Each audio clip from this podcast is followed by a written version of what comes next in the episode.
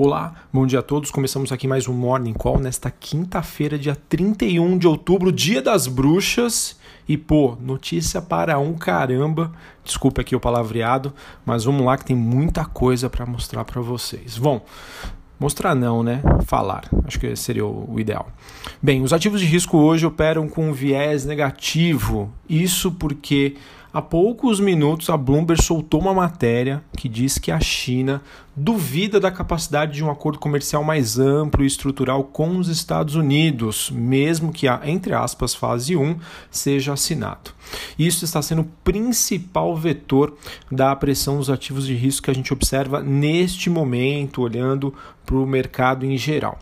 Dizem que a China não vai ceder nas questões mais espinhosas e temem a impulsividade natural de Trump, que poderia fazê-lo recuar, mesmo do entendimento limitado que os dois lados dizem que querem assinar nas próximas semanas. Estava demorando, mas chegou finalmente e acaba deve impactar aí a maioria dos ativos neste finalzinho do mês de outubro.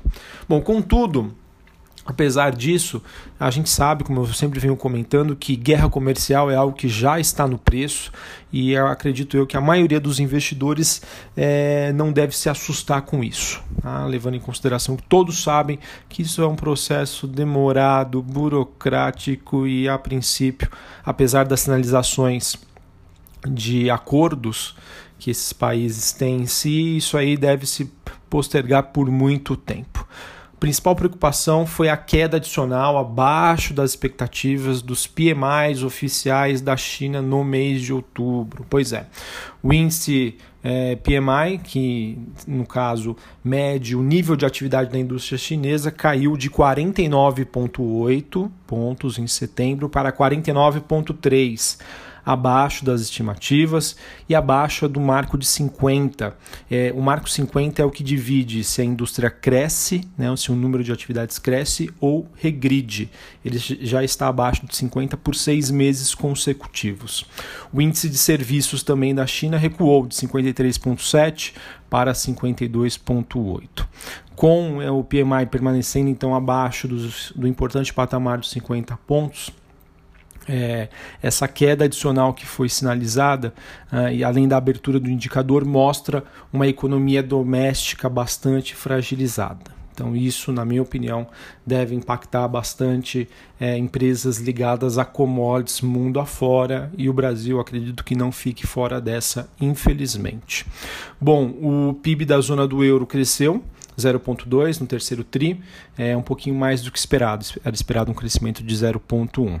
Na base anual, o PIB, o PIB da zona do euro cresceu 1,1 em linha com as projeções. Bom, como consequência disso, então, S&P futuro reverteu alta, bolsas europeias é, recuam nesta manhã, o dólar tem um leve movimento positivo.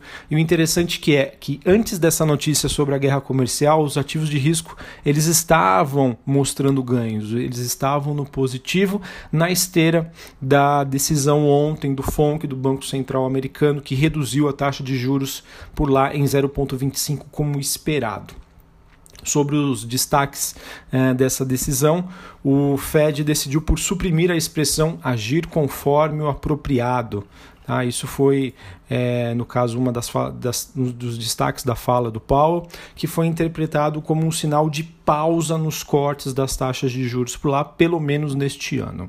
Além disso, Powell disse que uma inflação séria, ou seja, mais forte, mais firme, seria necessária então para pressionar o Banco Central americano a elevar a taxa de juros, então isso acabou ah, aliviando a pressão nos ativos de risco mundo afora, já que o Banco Central americano indicou que os juros não vão cair, mas também não vão subir. Então isso acaba sendo favorável para países emergentes petróleo estende movimentação de baixa, os metais industriais em Londres têm movimentação é, similar, também na esteira dos dados de atividade frustrante na China. Minério de ferro corre o risco então de cair para casa dos 70 dólares a tonelada seca, com além dos dados uh, dos PMIs, a sinalização de que as a indústria siderúrgica da China estaria encolhendo. Então, notícia negativa para Vale, para siderúrgicas aqui no Brasil. Bom, vamos falar aqui de Brasil. Ontem o Copom cortou a taxa básica de juros para 5%, dentro do estimado, né? Foi um novo corte de 0,5% em dezembro. E ah, acredito eu que o principal recado é: o Banco Central deixou aberto mais um corte de 0,5% Uh, até a, na última reunião do ano, que ocorre, se não me engano, lá para dezembro. Porém, é, ele sinalizou que o ritmo de cortes adicionais a partir de 2020 vai depender aí de muitas coisas. Ele vai adotar um tom mais, um, digamos, uma postura mais cautelosa. Então, na minha opinião, acredito que o mercado já é, tem uma reação hoje frente a esse novo posicionamento do Banco Central tá? que reduziu os juros, deixou aberto mais um corte, mas falou: olha, é, se as coisas não continuarem do jeito que eu quero, né, ou mesmo que continuem, eu vou ter uma postura mais conservadora. Então, ah, existe pelo menos uma expectativa de que nos primeiros meses do mês de, perdão, de 2020, né, nas primeiras reuniões, a princípio é esperado que o Banco Central não mexa mais nos juros, que mantenha ali no patamar de 4,5%. Tá? Então esse é o principal destaque. E sendo assim, com mais essa queda na Selic, ontem que ela registrou um novo piso histórico, o Banco Central acabou jogando aí um balde de água fria nos investimentos de renda fixa mais uma vez. Só para vocês terem uma ideia, com juros básicos da economia a 5% no ano, aplicações mais conservadoras como caderneta de poupança, fundos DI, que são aqueles fundos de altíssima liquidez, né, e que reserva de emergência, eles acabam, é, é, esperado que com a inflação projetada para os próximos 12 meses, esses investimentos tenham um rendimento abaixo disso, ou seja, um rendimento real negativo. Então, muita atenção quanto a isso, ok? Muita atenção.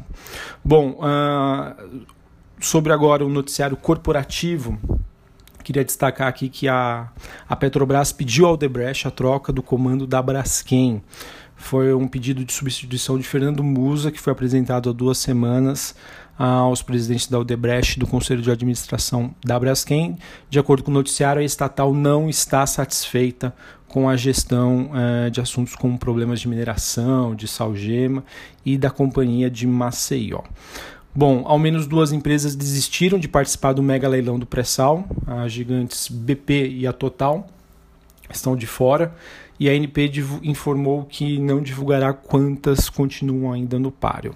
Notícia bem relevante para a Magazine Luiza, confesso que eu não sei qual vai ser a reação do mercado, mas ela anunciou uma oferta de ações subsequente. Pois é, ela anunciou um, um, um novo IPO que pode gerar até 5,3 bilhões de reais.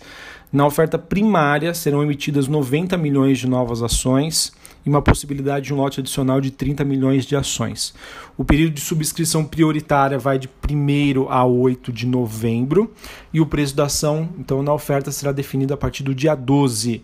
O objetivo da oferta é acelerar os investimentos da empresa que depois de se transformar numa varejista tradicional e um líder do e-commerce, agora estaria abrindo sua plataforma a outros varejistas. Então, uma atitude bastante ousada, né, mostrando que a empresa aí quer fazer uma captação no seu melhor momento da história. É, normalmente, esse tipo de notícia faz com que a ação caia, tá? Isso é bem verdade. Mas se os investidores avaliarem que isso está sendo com utilizado com viés positivo de crescimento, pode ser que o papel suba, tá? Confesso que eu não sei é, dizer para vocês qual vai ser a reação de Magazine Luiza hoje na bolsa, tá? Ah, apesar da notícia entre aspas ela ser positiva, né? Mostra que a empresa está olhando à frente com um cenário positivo. É, isso normalmente, não é uma regra, mas normalmente, sempre que uma empresa faz esse tipo de anúncio de uma oferta primária, uma nova captação, tem diluição dos sócios, os atuais acionistas estão vendendo sua participação, né? Eles estão vendendo no high. Então pode ser que tenha uma reação negativa. Vamos aguardar. Bom, Banco Inter, o conselho também aprovou um aumento de capital, cerca de 2,1 bilhões de reais. Bom, pessoal, vamos lá os resultados corporativos para a gente não perder tempo aqui. Bradesco, lucro recorrente em linha com o esperado, 6,54 bi, um crescimento de 20% na comparação ano a ano, vem em linha com o que o mercado estava esperando. Tá? Olhando as métricas operacionais do banco, elas foram atingidas, foram batidas, mostrando aí um forte aumento na parte de crédito recuo nas provisões e aumento também nas atividades de canais digitais. Era tudo que o mercado temia e agora está acontecendo para o setor bancário. Porém, né, o ponto negativo que pode impactar um pouco o desempenho do Bradesco foi que aumentou muito a taxa de inadimplência, tá, índice de cobertura de juros. Isso é um, um ponto que o investidor tem que observar com muita atenção, que é a qualidade da carteira de crédito. Tá? Crédito é o que os bancos, na minha opinião, têm aí para se apegar, é, levando em consideração que as, as receitas advindas de serviços estão cada vez menores por conta das fintechs. Então, eles vão ter que emprestar mais crédito. Só que, a princípio, parece que isso não está sendo feito com qualidade. Então, vamos monitorar. B2W teve um prejuízo líquido maior do que o mercado esperava. Lojas americanas apresentou uma geração de caixa que superou as estimativas, então a princípio parece um resultado positivo. CESP, empresa do setor elétrico, frustrou teve um prejuízo líquido no terceiro trimestre ante uma expectativa de lucro. Equatorial aprovou o desdobramento de ações de 1 para 5, então a ação vai ficar mais barata, mais atrativa. Equatorial que é amplamente reconhecida pelo mercado pela sua, pela sua qualidade. Tá? A Gol aprovou também um aumento de capital, cerca de 60,2 milhões de reais. É, ela que também divulgou uh, os seus resultados uh, referentes ao terceiro trimestre não sei se eu vou achar aqui os números, mas se eu achar eu comento aqui com vocês. Tem muita coisa, tem muita informação. Bom, Arezo divulgou um lucro líquido abaixo do que o mercado esperava. É, Grupo Pão de Açúcar, EBITDA, potencial de geração de caixa acima do que o mercado esperava. Fleury anunciou a compra do laboratório CPC é, lá no Nordeste. Receita bruta estimada desse laboratório nos últimos 12 meses foi de 13,8 milhões de reais. A compra ainda está sujeita à deliberação da Assembleia e essa aquisição permitirá a Fleury reforçar a sua estratégia de crescimento e fortalecer a presença no mercado na região metropolitana de Natal.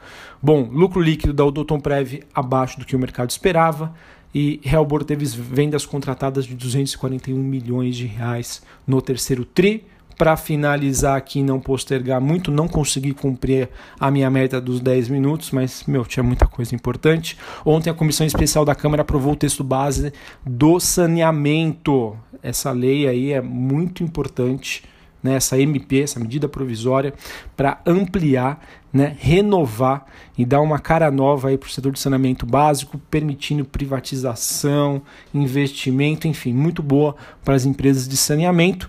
E de acordo com o nosso ministro da Economia, Paulo Guedes, ele diz que essa MP do saneamento deve ser aprovada em mais uma semana. Notícia então positiva para Sabesp, Copasa e Sanepar. Bom, pessoal, então é isso. Muita notícia positiva. É, além disso, hoje Após o fechamento do mercado, temos mais empresas divulgando seus balanços, tem Copasa, Direcional, Ering, Suzano, Valide. Então eu vejo um mercado misto. Preocupado com a questão internacional, sim, o Trump voltou e isso deve repercutir aqui na Bolsa Brasileira também. Tem muita notícia é, no caso aí sobre os resultados de balanços corporativos, ou seja, o dia hoje promete um vucu-vucu total. Né? Vou ficar aqui em cima do muro para falar sobre as minhas expectativas sobre dólar é, e bolsa, tá? A princípio eu só acho que o dólar deve ter um viés mais de alta. Um abraço a todos, uma excelente, super, mega, ultra quinta-feira e até a próxima. Valeu!